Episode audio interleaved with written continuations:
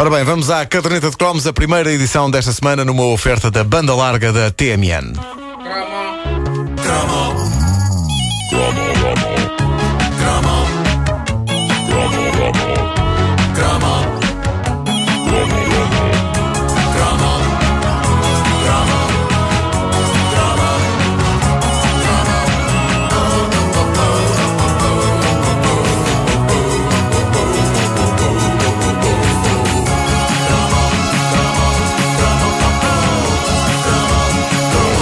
Bem, mais tarde ou mais cedo tínhamos de o fazer aqui na caderneta de cromos, por isso eh, retiremos já do nosso caminho um dos temas mais embaraçosos do nosso passado. Sim, meus amigos, este cromo da caderneta é sobre cabelo.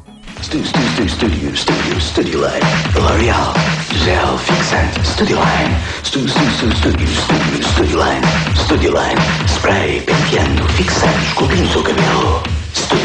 line. Gel, studio line. Cabelo.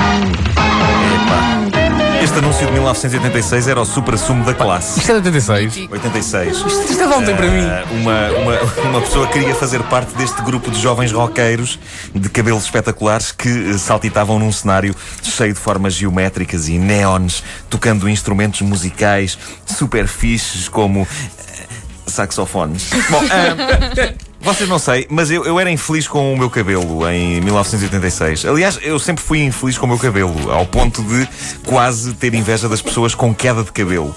Porque o, o- o meu cabelo tem a infelicidade de ser uma espécie de cerda que, independentemente da maneira como seja cortado, irá eh, eventualmente acabar por parecer que foi cortado à tigela. Ou à página, À página, sim, sim, sim, sim. O formato tigela sempre foi o meu corte e toda a gente que ousou meter uma tesoura nisto, desde a minha mãe até profissionais da coisa, sempre acabaram o serviço dizendo algo como foi o que se conseguiu fazer. Isto é traumático. Traumático. E eu via o anúncio da Studio Line e pensava, mas porquê é que eu não posso ter o cabelo como estes tipos? Mas não. E passava vergonhas por isso. A minha mãe cortou-me o cabelo durante muitos anos eh, e quando eu comecei a ir a profissionais do ramo, eh, lembro-me deles me mostrarem fotografias para eu eh, dizer como é que eu queria o cabelo cortado, não é? Aqueles catálogos que eles têm lá. Sim, sim, sim, sim. E eu lembro-me que todas as fotografias para onde eu apontava, entusiasmado, eram recebidas sempre com a mesma resposta, que era, não te metas nisso, teu cabelo não dá para isso. Não dá para isso. Portanto, tu olhavas para aquilo e pensavas, bastava escolher, não é? Basta, eu jogava bastava escolher, sim. Claro, claro. Pode ser este? Não, não, não pode não. Tristíssimo. Mas querias algum É- espião? Um Nick Kershaw ou um. Não. Eu adorava Um ter o cabelo um como Nick. Kershaw. É claro, que em, em meu redor na escola, nenhum cabelo era muito melhor do que o meu. É preciso ter em conta que esta era a época em que o penteado do MacGyver era considerado estiloso. Ele tinha aquilo a que se chamava o mullet. É uma das mais trágicas invenções dos anos 80 no que toca a cabelos, porque é o famoso cabelo curto à frente e comprido atrás em baixo. Uma coisa que na altura era extraordinária, mas que todos estes anos depois é algo passível de provocar vómito. Uh, nos meus sonhos de cabelo estiloso, eu ambicionava ter um mullet. Mais, eu cheguei a desenhar-me com, esse, Não. com um desses cabelos. Não, não, Só não, para não, perceber não. mais ou Não menos como é que me ficava. Não, não. Que tu pegaste uma fotografia tua e depois desenhaste um mullet? Fiz duas versões. Uma era desenhar mesmo a minha cara, Sim. mas não tinha bem a noção. E depois foi numa fototipo passe. Oh, Nuno, fotos a desenhar essas coisas, pá. Uh, muito, muito triste. Uh, muito triste. Eu desenhava, mas era para perceber mais ou menos como é que ficava, porque eu achava, uh, sinceramente, que uma das chaves para não ser tão gozado e ter mais autoconfiança na escola era usar o penteado do MacGyver. Não. Não, Isso é, isso é- não, é um não bocadinho, era. um bocadinho- não é um bocadinho o cabelo à futre. É. É, bocadinho, exatamente. Quem também tinha um mullet Sim, na sim, altura era o Richard Marx. Richard Era, é Marx, verdade, sim, é o- verdade. O Sim, sim. sobrinho de Carl. Pois, pois é. Uh, eu, eu tinha o trauma de ninguém conseguir fazer grande coisa com o meu cabelo. Até que um dia decidi, e peço desculpa pela minha ligeira gosma matinal, É a bola de Até pelo. que um dia é uma bola de pelo, claro que sim.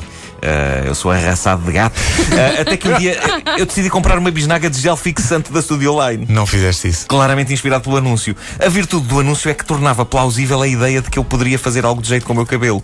Aquela malta sorridente, agarrada a saxofones, nunca, nunca me proferia as trágicas palavras: não te metas nisso, que o teu cabelo não dá para isso. Não, simplesmente eles entravam-me pela casa dentro, no intervalo da lotação esgotada, É, e diziam-me: é. tu, tu, tu, tu, esculpindo o teu cabelo ao teu estilo. E para mim isso chegava. Para mim isso era o otimismo. E avançaste. Era a esperança. E então, numa ida ao supermercado com a minha mãe, ridículo comprar estas coisas com a mãe. Eu afiembrei-me a uma bisnaga de gel e, ao chegar a casa, apliquei-o no cabelo. Eia. Constatações rápidas. O meu cabelo não se parecia com o de nenhum dos alegres convivas do anúncio. Mas eu tinha de dar razão à música da publicidade quando eles diziam esculpindo o teu cabelo. É que depois de eu barrar a cabeça em gel fixante, a única maneira de fazer alguma coisa do meu cabelo era de facto esculpindo, com um martelo e um escopro.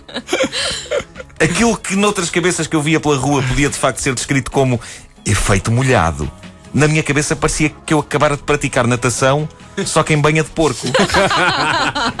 E a culpa não era do produto, era do meu cabelo. Uh, a máxima, a máxima ou a maldição, ainda não sei, mas a, a, lendária e várias vezes repetida frase: Não te metas nisso que o teu cabelo não dá para isso, ganhava de novo vida de forma trágica. Quando uh, pus a cabeça debaixo do chuveiro para tirar todo o gel e voltar ao meu bom velho look de totó da tigela. O que é que não foi só água, não foi só água que escorreu para dentro do ralo da banheira. Foram também lágrimas, meus amigos. Oh, Mesmo que eu arranjasse um saxofone e um blusão de cabedal, eu nunca conseguiria entrar para o gangue do anúncio do Studio Online. Foi uma experiência triste e que me traumatizou para sempre. Felizmente, e ao contrário do que aconteceu com o famoso blazer branco à Miami Vice, eu tive o bom senso de não sair à rua com o meu cabelo empastado em gel. Não, não estava a pensar nas duas coisas, nas duas ao mesmo tempo. Isso não, é que era. É isso, dou graças a Deus Nosso Senhor por me ter dotado do bom senso de não ter saído à rua com o blazer branco e o cabelo barrado em Studio Online. Porque aí não me tinham chamado nomes. Aí creio que iria ser espancado. E vistas bem as coisas, era inteiramente merecido. Entre as, as variações espetaculares do que podia ser feito com o cabelo, eu devo dizer-vos que ahm, cheguei a ponderar, foi por pouco, garanto-vos, mas cheguei a ponderar usar como solução para reduzir o fator pagem do meu cabelo aquela fita que o Marco Knopfler usava nos Dire Straits.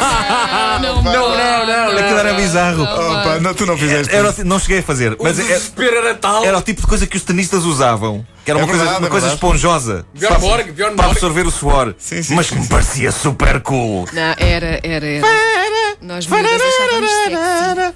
Bom, ah, Epá, mas isso é é uma... evidente que. eh, Agora imagina, se eu tivesse saído à rua com o blazer branco, o cabelo barrado em Studio Line e a fita a Marco Knopfler, creio que teria sido assassinado. Não estaria aqui hoje a fazer esta rubrica. Acreditem, foi uma mão divina que me impediu. E por mim, por mim eu teria ido para a frente com isto.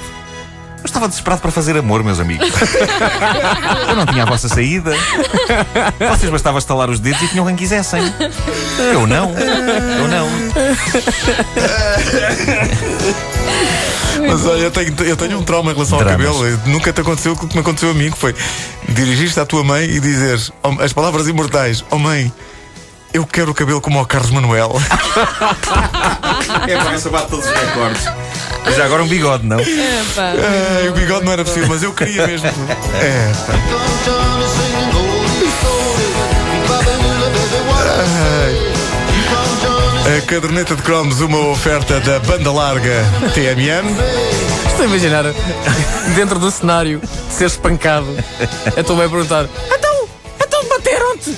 Oh mãe, mas sabes como é que eu estou? Ah, realmente! E batia-me também. realmente com este blazer, com este cabelo e com esta fita! A minha mãe não é de Viseu.